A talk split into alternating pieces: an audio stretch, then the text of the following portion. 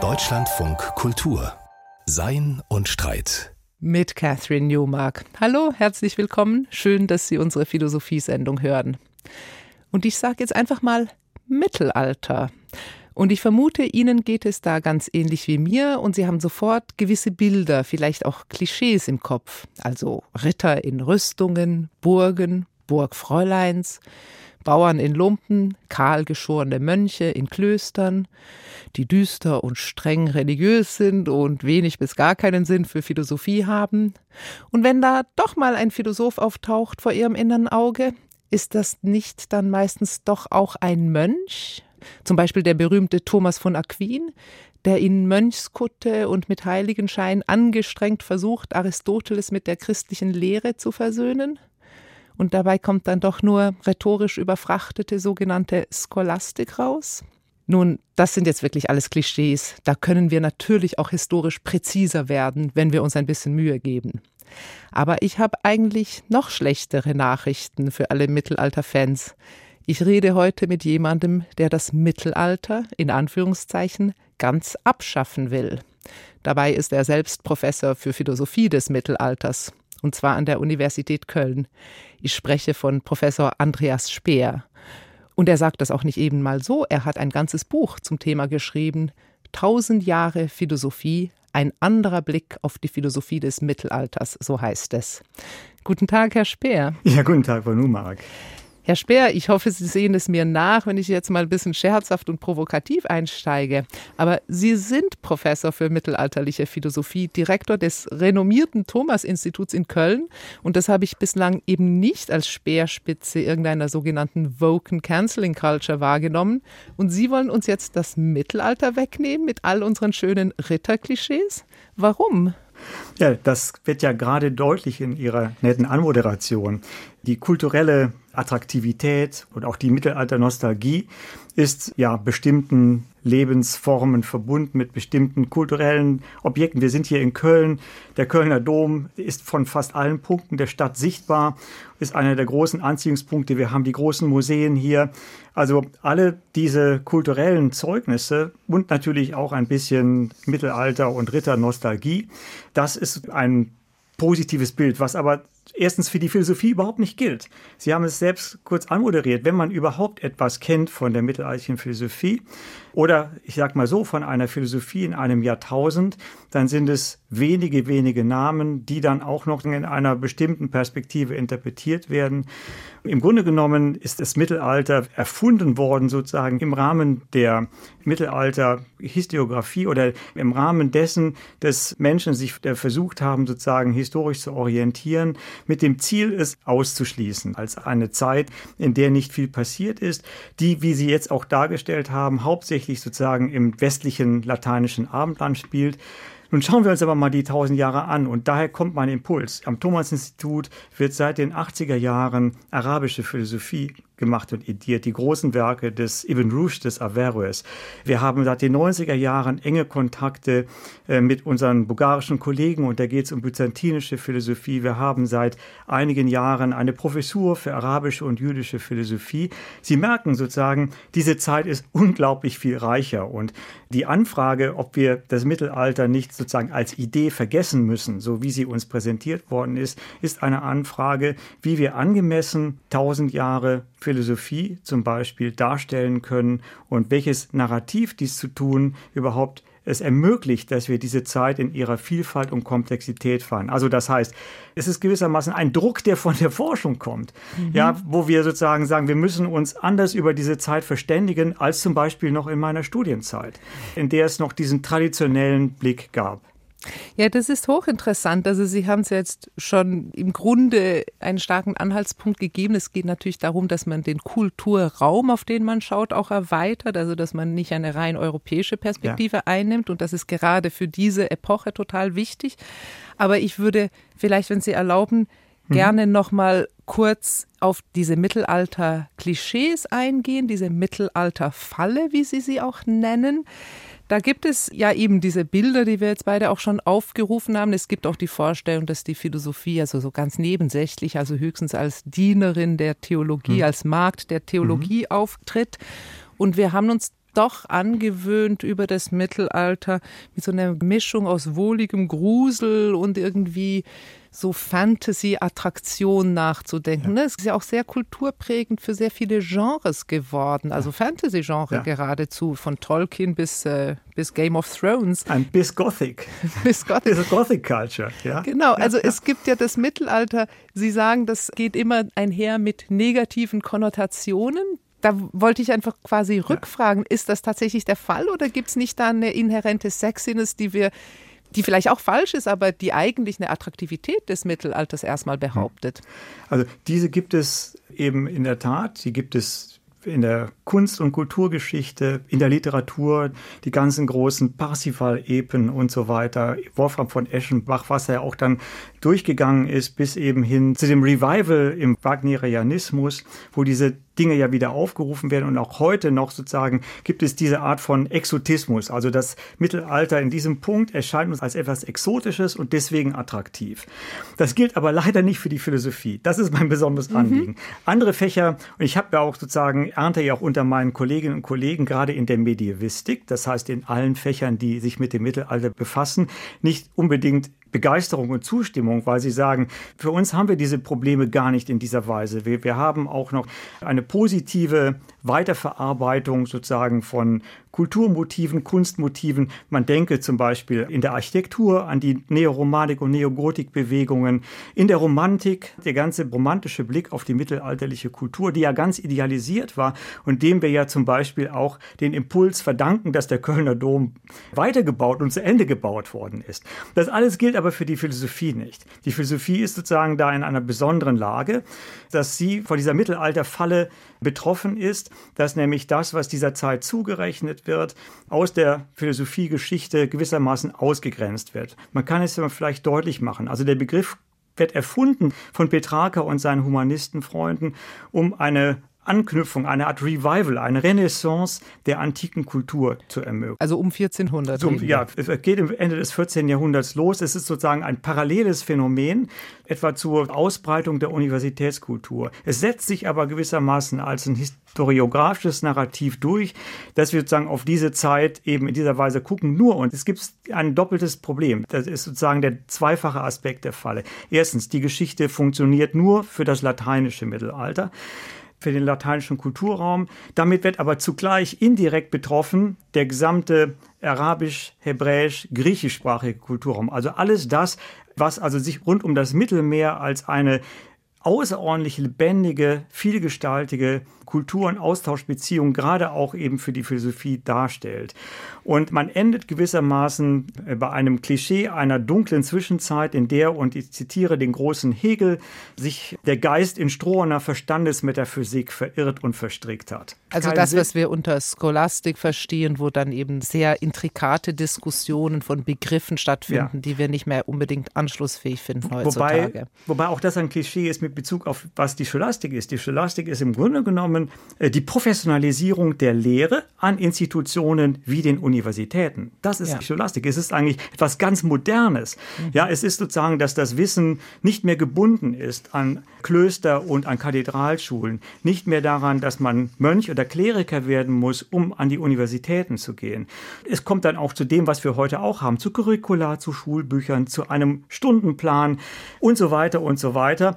Eigentlich die Erfindung eines modernen Wissenschaftssystems. Systems. Das mhm. ist im Grunde genommen das, was die Scholastik darstellt. Und natürlich, aber das haben wir heute auch, gehen Sie mal an die Universität, welche speziellen Fragen dort im inneren Kreis diskutiert werden. Das heißt, wir wollen große Fragen diskutieren, wir wollen aber auch kleine Aspekte immer, immer besser verstehen. Also das ist eigentlich ein ganz typischer Prozess mhm. und die Scholastik gerät eben sozusagen in Misskredit als eine Art von verstandeter und verknöcherter Tradition, in der nichts Neues passiert. Das ist aber schon Teil einer Polemik, die gerade mhm. im 19. Jahrhundert unglaublich stark wird.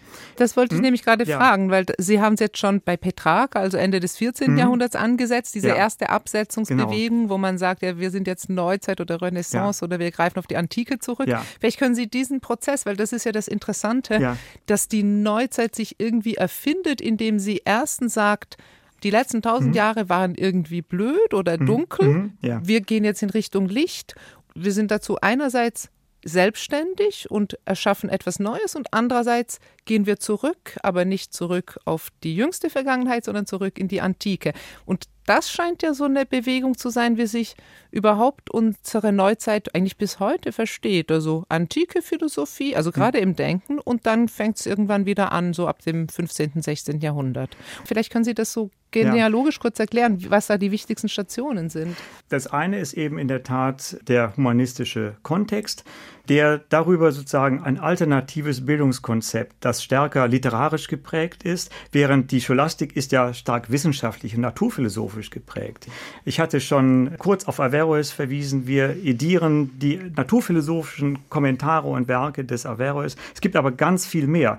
Das heißt, das, was wir im unseren Sinne Science nennen würde, ja, das ist im Grunde genommen das, was sich im Kontext der Scholastik abspielt, während der Humanismus und die Renaissance eine Gegenbewegung ist, die sich eher in die Richtung Literature und Humanities geht, Arts okay. and Humanities geht. So würde man das heute sagen. Mhm. Und diese Konkurrenz wird auch reflektiert. Es gibt sozusagen ein wunderbares äh, Gedicht äh, von Henri Dandely, La Bataille de sept arts, der Kampf der sieben freien Künste sozusagen gegen den Aristotelismus, ja. Aber das ist ein Zeichen dafür. Und ich denke, das Ganze spielt dann, was ein nächster Schritt, der wichtig ist, ist die Konfessionalisierung. Ja, mhm. also die konfessionelle Polemik bringt nochmal einen neuen Flavor sozusagen in die Debatte hinein und führt auch dazu, dass eben die Scholastik jetzt, Sie hatten es auch am Anfang erwähnt, ziemlich stark so in die Nähe von einer mönchischen, ja, und dann eher katholischen und damit konservativ rückwärtsgewandten Bewegung führt. Während also die Neuzeit eben gerne, man hat es schon, wenn man die Schriften aufschlägt, immer in dem Gestus auftritt, ich lasse alles, was bisher war, hinter mir. Ich suche einen neuen Anfang. Also auch eine ganz andere Einstellung, auch wenn das nicht der Fall ist. Descartes ist ein gutes Beispiel. Descartes verschweigt seine Quellen schlicht und ergreifend. Mhm. Das ist aber alles aufgearbeitet. Sagt aber sehr beherzt, dass er das Ganze jetzt mal so, so angehen will, wie keiner vor ja, ihm. Ne? Ja, und ich meine, das ist vielleicht noch eine Sache, warum es auch spannend ist, sich mit tausend Jahren der Philosophie davor zu beschäftigen, die eine ganz andere Einstellung zu ihrem Gegenstand hat. Man sieht sich sozusagen in einem großen Diskurszusammenhang, so würde man das heute modern sagen. Jede Kultur, jede Generation, jeder Denker, jeder Kommentator trägt etwas dazu bei, aber nimmt das andere als Fundament und nimmt es mit. Das ist ein ziemlich anderes Ethos sozusagen, wie man mit Kultur umgeht. Und vielleicht jetzt bringe ich noch mal zurück. Also eine entscheidende Rolle spielen dann wirklich die philosophiegeschichtlichen Versuche des 18. und 19. Jahrhunderts. Bruckers Philosophiegeschichte spielt eine große Rolle. Dann natürlich Hegels Vorlesung zur Geschichte der Philosophie und dann letztlich eben auch ein solches äh, für den deutschen Sprachraum enorm einflussreiches Werk wie die Philosophiegeschichte des Friedrich Überweg, die dann mhm. also für 100 Jahre gewissermaßen das ganze Feld ja formatiert. Ich habe noch den Überweg in meinem Studium als eine Basis gehabt, wo man dann also merkt, dass die Perspektive auf die tausend Jahre, über die wir sprechen, eine rein erstmal primär lateinische Perspektive ist, die sich behaupten muss, gewissermaßen nicht völlig unterzugehen gegen das, was man dann als Neuzeit behauptet. Ja, das ist interessant. Den Überweg gibt es natürlich auch heute noch. Auch in meinem Studium spielte er eine große Rolle, allerdings schon die vollständig neu bearbeitete Ausgabe, Richtig. die allerdings auch noch weitgehend diese Perspektive hat und dann so einen kleinen Sonderbereich arabischsprachige ja. Philosophie, was ja. schon als großer Fortschritt zu werten ist. Aber gut, das ist vielleicht jetzt in, ja, in Klammern. Aber vielleicht ist, da, darf ich doch da einhaken. Mhm. Der neue Überweg zeigt eigentlich genau das ganze Dilemma, dass ein altes Narrativ zerbrochen ist mit Antike, Mittelalter, Neuzeit und so weiter. Und sie versuchen ja, und ich finde das ganz großartig, ich finde dieses Scheitern oder dokumentierte Scheitern oder das dokumentierte Auseinanderbrechen eines klassischen Narrativs, der alte Überweg hatte ja Antike, Mittel, Patristik, Mittelalter, Neuzeit, Gegenwart, dass dieses so einfach nicht mehr funktioniert, zumindest nicht für diese tausend Jahre, über die wir reden. Aber zum Beispiel, dass die arabische Philosophie sozusagen separat gestellt wird, finde ich gar nicht so toll. Dass der Überweg die Philosophien segmentiert nach Sprachen präsentiert, also in hm. jüdische Philosophie, byzantinische Philosophie, lateinisches Mittelalter und arabische Philosophie, das entspricht überhaupt nicht der Wirklichkeit, weil wir müssen uns das Ganze ja als einen großen Kulturraum vorstellen, die tausend Jahre im Anschluss an die Spätantike der ja sehr unterschiedlich eben auch sehr dynamisch ja auch besiedelt wird, wo zum Beispiel der Islam auf einmal auftaucht, das Christentum zum Teil eben in Frage stellt und zurückdringt, wo es aber dann eben zum Beispiel im 12. Jahrhundert eine enorme Austauschbeziehung zwischen den Kulturen gab, große Übersetzungsbewegungen. Mhm. Das sind sozusagen Dinge, die durch diese Versäulung in die Sprachen eigentlich auch ja eher ein Problem aufwerfen. Wir müssen eigentlich versuchen, äh, eine Vernetzungserzählung äh, aufzubauen. Das ist so etwas, was ich ja auch versuche in meinem Buch äh, anzuregen. Mhm. Unbedingt. Und auf diese Vernetzungsgeschichte, also da, wo wir eigentlich hin sollten, da kommen wir auf jeden Fall gleich noch. Ja. Ich hätte noch eine Nachfrage oder einen Versuch, nochmal etwas über diese Erfindung des ja. Mittelalters. Sie haben es jetzt schon sehr schön beschrieben, also wie es in der Neuzeit quasi der Gestus halt eben der ist, ja, wir machen das jetzt hier alles neu und das alte, religiöse überhaupt, das äh, lassen wir alles hinter uns, eben eine mhm. Fortschrittsgeschichte auch von der Dunkelheit des Mittelalters mhm. ins mhm. Licht der Aufklärung, hups und gesprungen und dann hat man auch noch die Antike, die ist in der modernen Vorstellung ja auch gleißend hell, mhm. mediterran und mit weißen Statuen, obwohl die in der Antike nicht weiß waren. Aber es gibt sozusagen einen bildlichen Kontext des Lichtes und das ist in der Antike und der Neuzeit und im Mittelalter ist es dunkel. Das ist die eine Geschichte. Also es ist klarerweise eine selbstinteressierte Vorstellung von Neuzeit, also dass man sich da positiv abgrenzt. Es ist auch, und das haben Sie natürlich jetzt auch schon angerissen, eine höchst eurozentrische ja. Perspektive, die ja tatsächlich dann wahrscheinlich auch viel zu tun hat mit der Entstehung dieser Universitäten und Einzelwissenschaften im 19. Jahrhundert, wo eben die ganze Geschichtsschreibung auch einer nationalstaatlichen Perspektive unterliegt und vielleicht aber auch oder genereller einer eurozentrischen Perspektive. Mhm. Also das hat viel auch damit zu tun, oder? Also Eurozentrismus ist eines der großen Probleme dieser Erzählung und es ist auch ein Problem für die Philosophie gerade heute. Das wäre noch ein Punkt, wo ich mich auch wirklich auf eher eine interessante Weise herausgefordert fühle, etwa durch die Historiker und die Frage der Globalgeschichte. Ich habe erzählt, dass da eine der Konsequenzen der sogenannten Mittelaltererzählung ist ja, dass wir eben diesen interkulturellen Raum der Philosophie, den ich kurz skizziert habe, über den wir vielleicht gleich noch reden, mhm. einfach ausblenden. Ja? ja? es gibt halt dann nur das, was übrig bleibt als Startpunkt der Neuzeit. Also das heißt, wenn Sie eine normale Philosophiegeschichte sich angucken oder ein Curriculum an einer Universität, vielleicht mit wenigen Ausnahmen, dann haben wir ein bisschen Antike, etwas Platon, etwas Aristoteles. Und im Grunde genommen springt es dann fast schon zu den Gründungsfiguren der Neuzeit mit Descartes, Locke, Hume und Kant.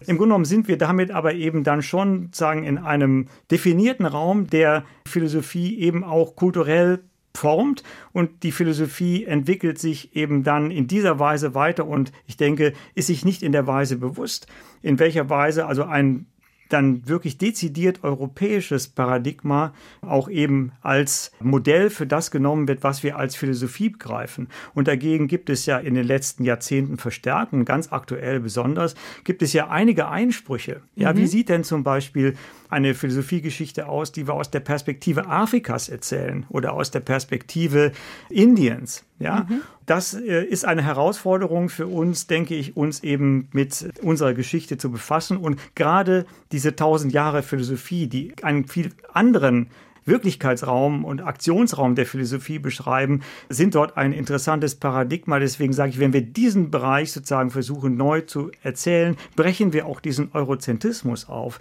und helfen der Philosophie, sich kulturell nicht nur hegemoniell, indem sie einen bestimmten Typ von Philosophie als Philosophie ja erklärt, sondern eben auch indem sie sozusagen eingeht darauf, dass Philosophie ja auch da man eine Welt interpretieren will, die Fragen an sie richtet, mhm. um die Philosophie für diese neuen Herausforderungen auch fit zu machen.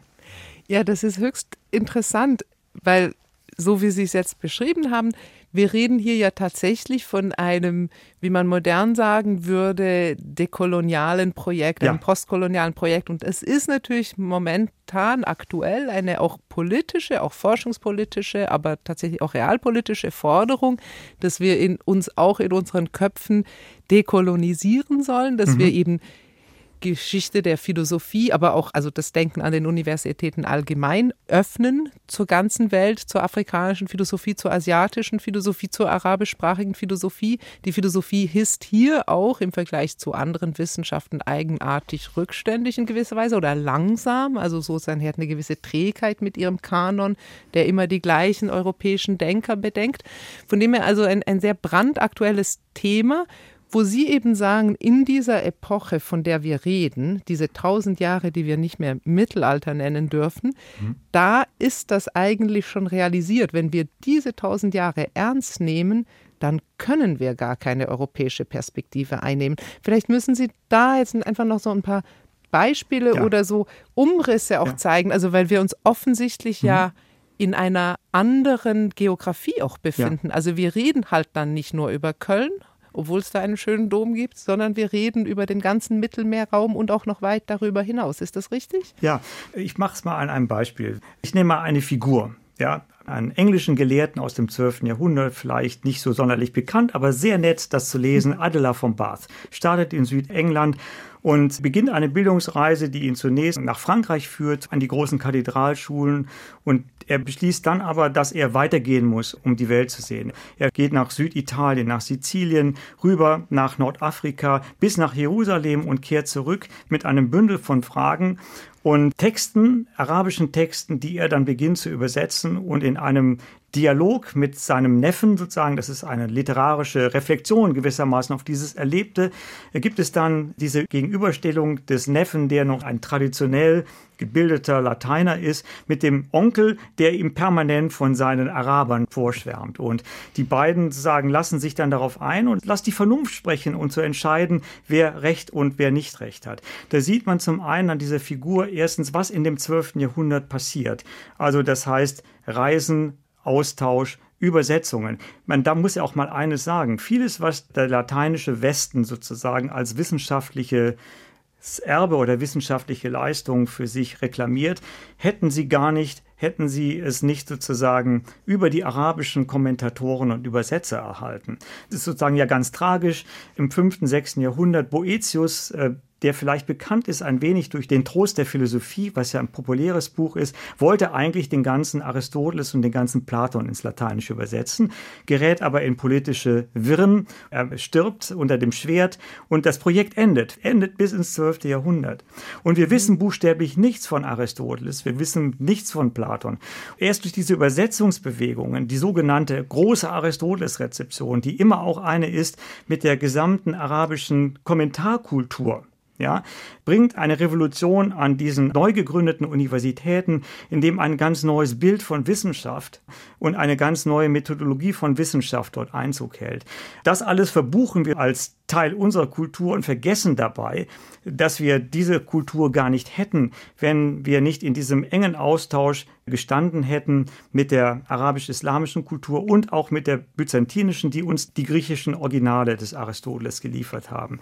Dann merkt man schon, dass erstens in dieser Zeit sehr, sehr viel passiert, auch gerade im Austausch zwischen den Kulturen und den Sprachen. Es gibt große Übersetzerschulen in Toledo zum Beispiel, wo ein Bischof einfach das halbe Domkapitel freistellt, um ein Übersetzungslabor zu gründen. Ja, das sind sozusagen spannende Bereiche, die exemplarisch verdeutlichen, was wir alles ignorieren, wenn wir dieses Klischee von dem Mittelalter, in dem eigentlich hier nicht viel Interessantes passiert, weiter kultivieren. Mhm. Die Übersetzungen sind natürlich ja. zentral. Also es ja. gibt offensichtlich eine rege Vorstellung vom Gedankenaustausch, dem ja. interkulturellen. Es gibt mhm. nicht in der gleichen Weise, wie es späterhin möglicherweise unter dem Eindruck des Aufstiegs zur kolonialen Weltmacht da geht offensichtlich unredlicherweise auch der Eindruck einer mentalen Überlegenheit mit einher. Aber jedenfalls im Mittelalter scheint das so nicht der Fall zu sein. Also man ist durchaus interessiert an anderen Weltgegenden und offen. Mhm.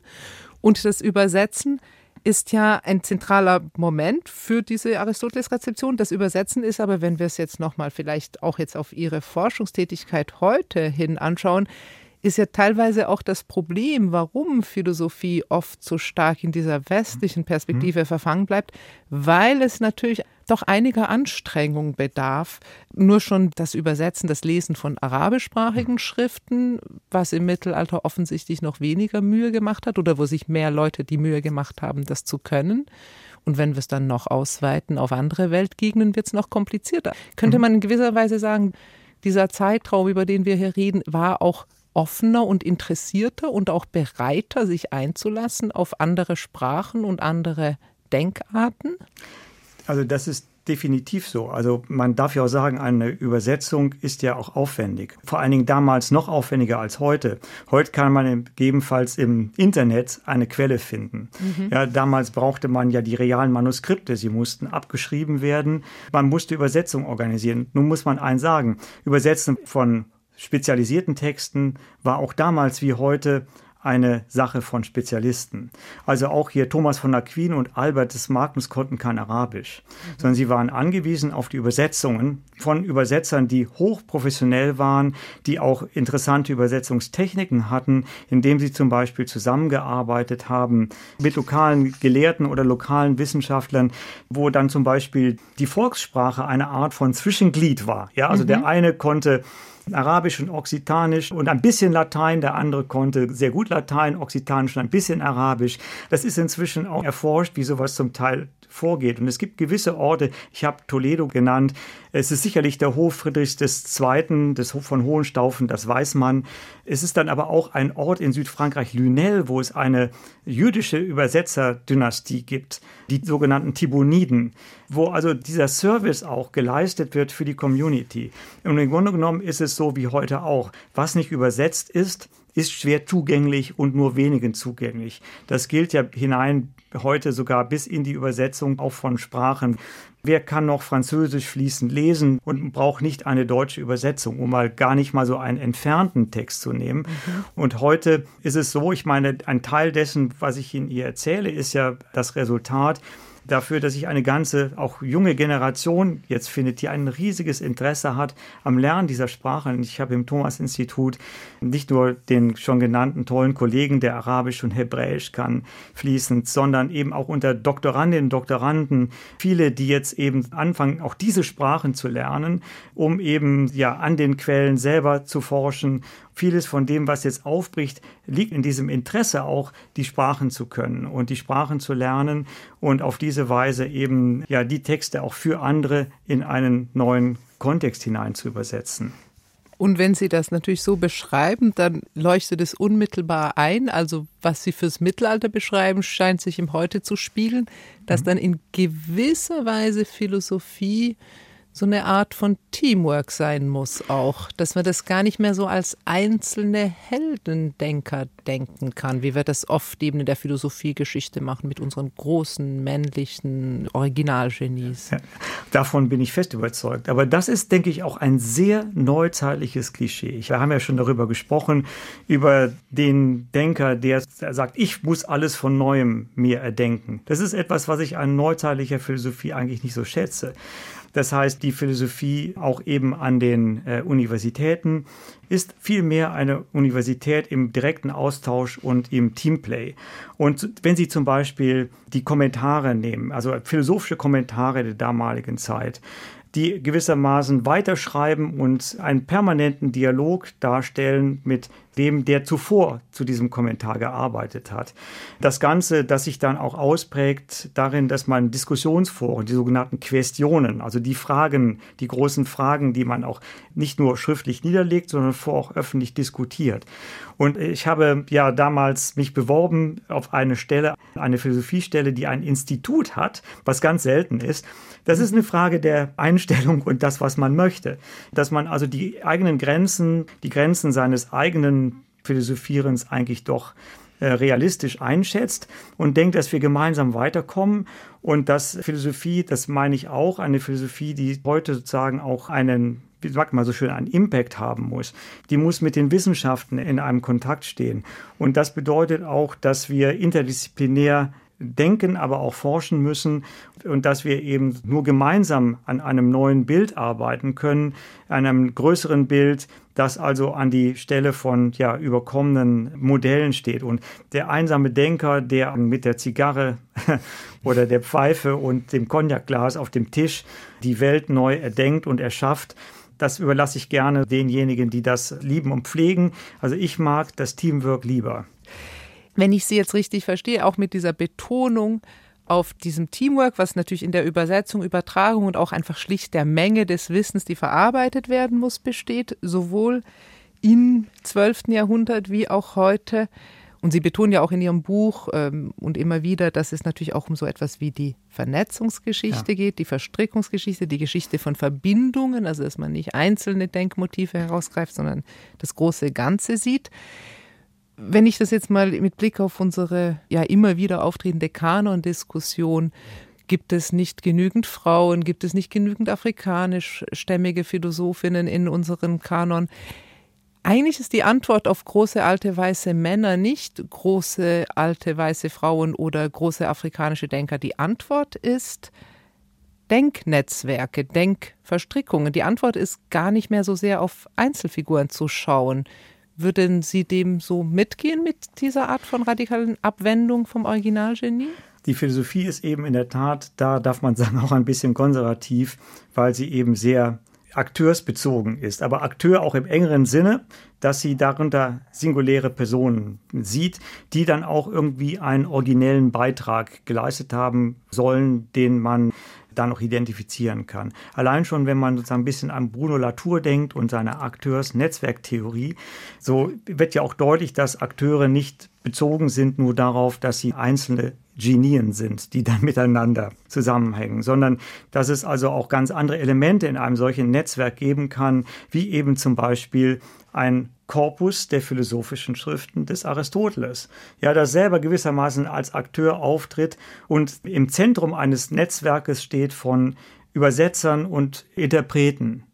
Das wäre eine ganz wichtige Punkt. Und Vernetzung oder eine Verflechtungsgeschichte bedeutet eben ja auch wirklich die Abhängigkeiten zu zeigen, in denen jeder steht. Wir beschäftigen uns zurzeit im Institut mit einem Thema Konstellationen. Konstellationen meint ja eben genau das, dass auch wenn wir meinethalben ein besonderes Ereignis betonen, hervorheben wollen, dass trotzdem dieses äh, Ereignis sich einstellt unter bestimmten Bedingungen, unter bestimmten Konstellationen von Mitwirkenden, von Umständen, die gegeben sein müssen. Und diese bestimmen auch, wie zum Beispiel eine wissenschaftliche Frage weiterentwickelt wird.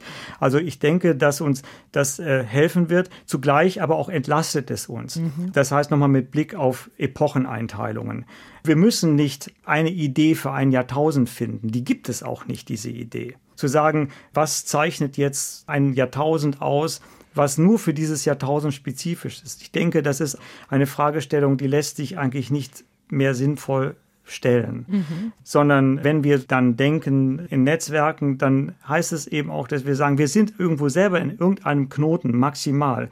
Und daraus ergibt sich eben auch, dass wir unsere eigene Interpretationsleistung richtig einschätzen, dass wir eben nicht alles in der gleichen Weise überblicken können, dass wir aber wissen, dass es anderes gibt. Und dass wir wahrnehmen, dass es eben viele Knotenpunkte und Netzwerke gibt in diesem großen Netz, das uns zugleich aber auch zeigt, was ich selber bearbeiten kann, ist gar nicht so viel. Selbst wenn ich ein Institut habe und mein ganzes mhm. Leben lang tüchtig arbeite, bleibt eigentlich sehr viel mehr zu erklären. Mhm. Also das heißt, es ist eben auch in diesem Sinne, denke ich, ein besseres Modell für das, was es heißt, Wissenschaft zu machen, dass wir eben mitwirken an einem solchen Gesamtbild, was aber nicht in einer Definition endet, sondern in einem besseren Verständnis der Komplexität und in einem besseren Verständnis der Vernetzungen, die passieren, mhm. aber auch sozusagen der Ausschlüsse, das muss man auch sagen. Also es ist ja nicht nur eine Idealität, sondern wir können damit eben ja auch versuchen zu verstehen,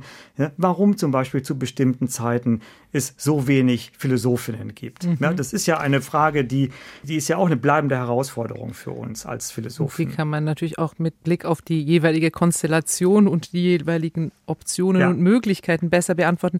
Noch ganz kurz, Sie haben es ja schon angedeutet an einzelnen Stellen, die Frage nach als was versteht sich Philosophie? Die mhm. hat mich noch beschäftigt. Also mhm. der Übergang quasi von dem 12. Jahrhundert zur frühen Neuzeit, wo dann oder zur Renaissance, wo es so das Paradigma von Naturwissenschaft eher so in Richtung humanistische mhm. Literatur, Geisteswissenschaften geht, ist es, wenn man jetzt auf diese Epoche blickt und die ernst nimmt, auch in ihrer Verknüpftheit, in ihrer interkulturellen Verknüpftheit auf diesen großen Mittelmeerraum, der sozusagen weit ausschweift nach Afrika und Asien hinein, mhm. muss man, wenn man das ernst nimmt, auch andere Dinge als Philosophie auffassen?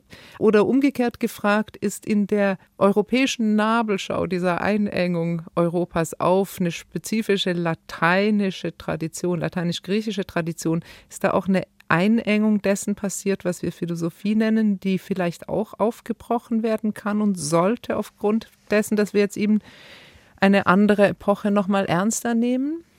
Mit Sicherheit, aber für mich fängt die Geschichte früher an. Man kann sagen, und äh, das lässt sich aber in diesem Rahmen eben beschreiben.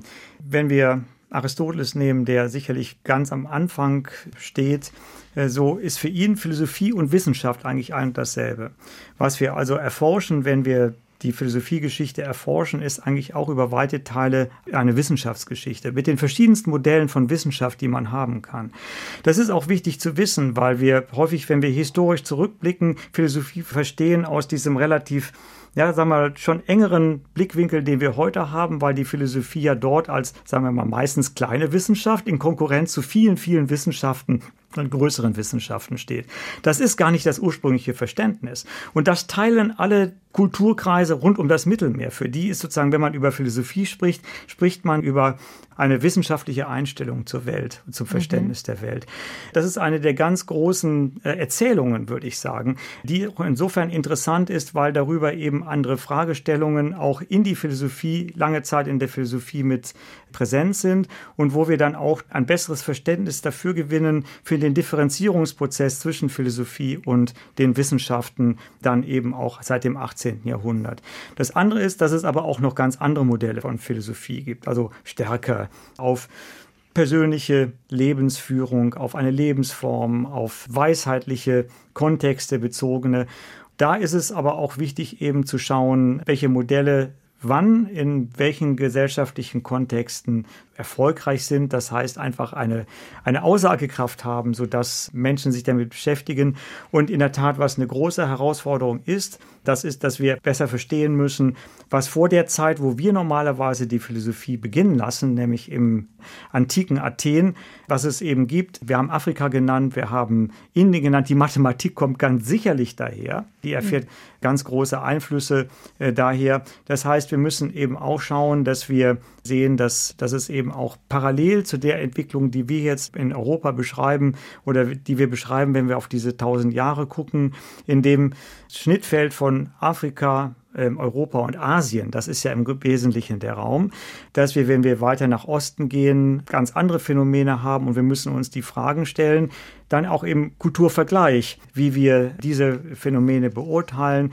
Wir werden gezwungen, sozusagen uns Rechenschaft darüber abzulegen, was für uns Philosophie wirklich mhm. unterscheidet, sozusagen von anderen Diskursen, von anderen Annäherungsweisen und Argumentationsweisen an die Wirklichkeit. Insofern ist dieser historische Rückblick ist ja auch ein Prozess einer Selbstvergewisserung. Philosophie ohne ihre Geschichte ist irgendwie blind. Ja, sie versteht ihre Begriffe und ihre Theoriegeschichte nicht.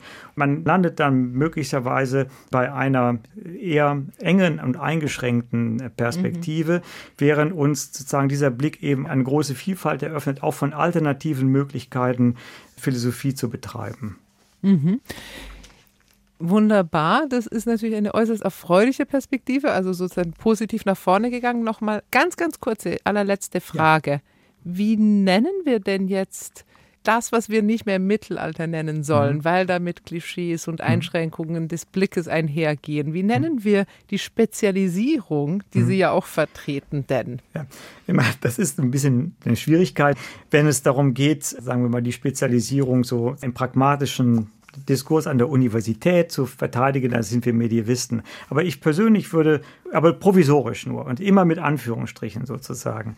Weil ansonsten würde ich sagen, im normalen Geschäft, wenn ich also Philosophie unterrichte oder wenn wir mhm. zusammen Texte lesen, führt das Epitheton mit, mittelalterlich ja nichts mehr hinzu, was irgendwie einen Text näher qualifiziert. Dann viel besser neutrale, erstmal neutrale Einteilungen zu nehmen. Das heißt Jahrhunderte, und Orte sozusagen, dass man einfach mal eine Karte, eine richtige Karte macht, die mhm. aber wirklich eben nicht nur das Reich Karls des Großen abbildet, sondern wirklich das Mittelmeer im Zentrum nimmt.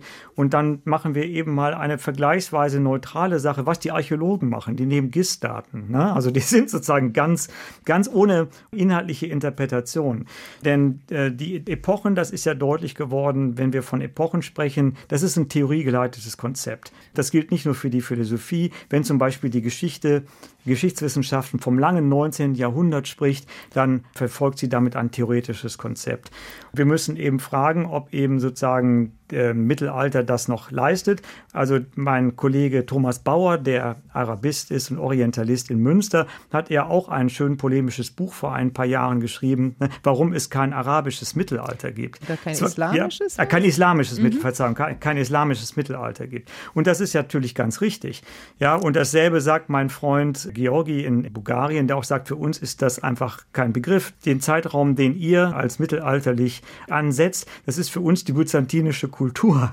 Genau. Ja, da zeigt sich, dass eben äh, noch einmal das, worüber wir die ganze Zeit ja auch gesprochen haben, dass eben dieser falsche hegemoniale Blick, der eurozentrische Blick eben die Vielfalt der Wirklichkeiten verstellt. Und ich plädiere einfach für Neutralität erstmal. Äh, wenn ich sage, Albert und Thomas sind 1248 ähm, nach Köln gekommen und haben so wahrscheinlich die Grundsteinlegung des Kölner Doms, des Chores auch mit der beigewohnt, dann ist das doch wunderbar. Und wenn ich sage, mittelalterlich, das fügt dieser Information nichts Vernünftiges hinzu. Es ja? reicht Köln das, und 13. Reicht, Jahrhundert zu und, sagen. Und die Namen, die Namen und der Ort. Und das ist, mhm. das ist präzise genug. Und ob wir mal eine Gesamtinterpretation dieser Zeit wieder bekommen als eine Art von Millennium, das man doch unter einem größeren Begriff zusammenfassen kann, das sollten wir eigentlich getrost noch ein bisschen offen lassen. Also ich finde es ja eigentlich total spannend, dass ich sozusagen jetzt ja, schon gegen Ende meiner Berufskarriere, das heißt ja nicht, dass man dann aufhört, an diesen Fragen weiter zu sein, das ist nochmal eine ganz offene Situation zu erleben, wo irgendwie etwas Vertrautes eigentlich in die Brüche geht, wo man jugendlich in die Pension irgendwann geht in ein paar Jahren und sagt, hier gibt es noch ein Problem zu lösen, anstatt dass man sagt, ich habe eigentlich alles geschafft, was soll ich jetzt noch tun? Also ich bin viel mehr neugierig auf das, was jetzt diese neuen Impulse, die ja nicht nur von mir kommen, sondern mhm. von vielen, ich bin da im Einklang mit auch mit anderen Kolleginnen und Kollegen, dass man sehen kann, was daraus noch an möglicherweise spannendem Neuen erwächst und wie wir das dann nennen, schauen wir mal, wenn einer eine Idee hat, dann bin ich immer sehr offen, diese Idee mir anzuhören. Also es gibt auch kein lateinisches Mittelalter. Ich glaube, das haben Sie uns sehr überzeugend vor Augen geführt. Ganz herzlichen Dank, Andreas Speer, für dieses Gespräch über ein Jahrtausend, das wir nicht mehr Mittelalter nennen sollten. Ja, vielen Dank, Frau Numark. Und das Buch, in dem man all diese interessanten Überlegungen auf übersichtlichen 135 Seiten nochmal nachlesen kann. Es heißt 1000 Jahre Philosophie, ein anderer Blick auf die Philosophie des Mittelalters in Anführungszeichen. So, und zum Ende der Sendung nach so viel Geschichte wollen wir nochmal politisch und aktuell werden. Seit kurzem ist ja das Parlament in der Sommerpause, aber wer gehofft hat, damit würde etwas ruhiger um die Ampelkoalition werden, der ist ja nun wohl enttäuscht. Die Diskussion um das Ehegattensplitting schließt nahtlos an die zahllosen Uneinigkeiten der vergangenen Monate an. Es verfestigt sich irgendwie der Eindruck, dass hier eine Regierung aus Parteien gebildet ist, die einfach nicht miteinander können. Aber sind diese ständigen Streitereien wirklich Ausdruck einer kriselnden Politik? Das fragt sich Pauline Pieper in ihrem philosophischen Wochenkommentar. Und sie fordert nicht weniger, sondern mehr Streit. Neuer Tag, neuer Streit. Die Ampel hat die Chronik ihrer Uneinigkeiten um ein weiteres Kapitel ergänzt: das Ehegattensplitting. In den Medien war allgemeines Aufstöhnen zu vernehmen. Nicht schon wieder ein Konflikt in der Ampel. Erst das monatelange Ringen um das Heizungsgesetz, dann die Diskussion um die Kindergrundsicherung, das Elterngeld und jetzt auch noch eine Steuerdebatte. Die Regierung ist knapp zwei Jahre im Amt, in der Zwischenbilanz scheint man sich einig zu sein, die Ampel streitet zu viel. In diesem Urteil kommt eine bestimmte Idee des Politischen zum Ausdruck. Im politischen Prozess sollte stets darauf abgezielt werden, einen Konsens zu bilden. Werden unterschiedliche Positionen vertreten, müsse man in einen besonnenen, rationalen Dialog treten. An dessen Ende, so die Vorstellung, stehe dann ein Ergebnis, das allen zugutekomme. Diese Sichtweise ist der Politikwissenschaftlerin Chantal Mouffe zufolge aber grundfalsch. Einen rationalen Konsens könne es nämlich gar nicht geben. Denn politische Fragen erlauben in der Regel keine gute Lösung für alle. Handfeste unterschiedliche Interessen und Machtverhältnisse sorgen im gesellschaftlichen Zusammenleben für anhaltende Konflikte. Für Move ist diese Konflikthaftigkeit eine unhintergehbare Dimension des Politischen. Dabei ist die Frage meist nicht, wer den anderen überzeugt, sondern wer sich am Ende durchsetzt.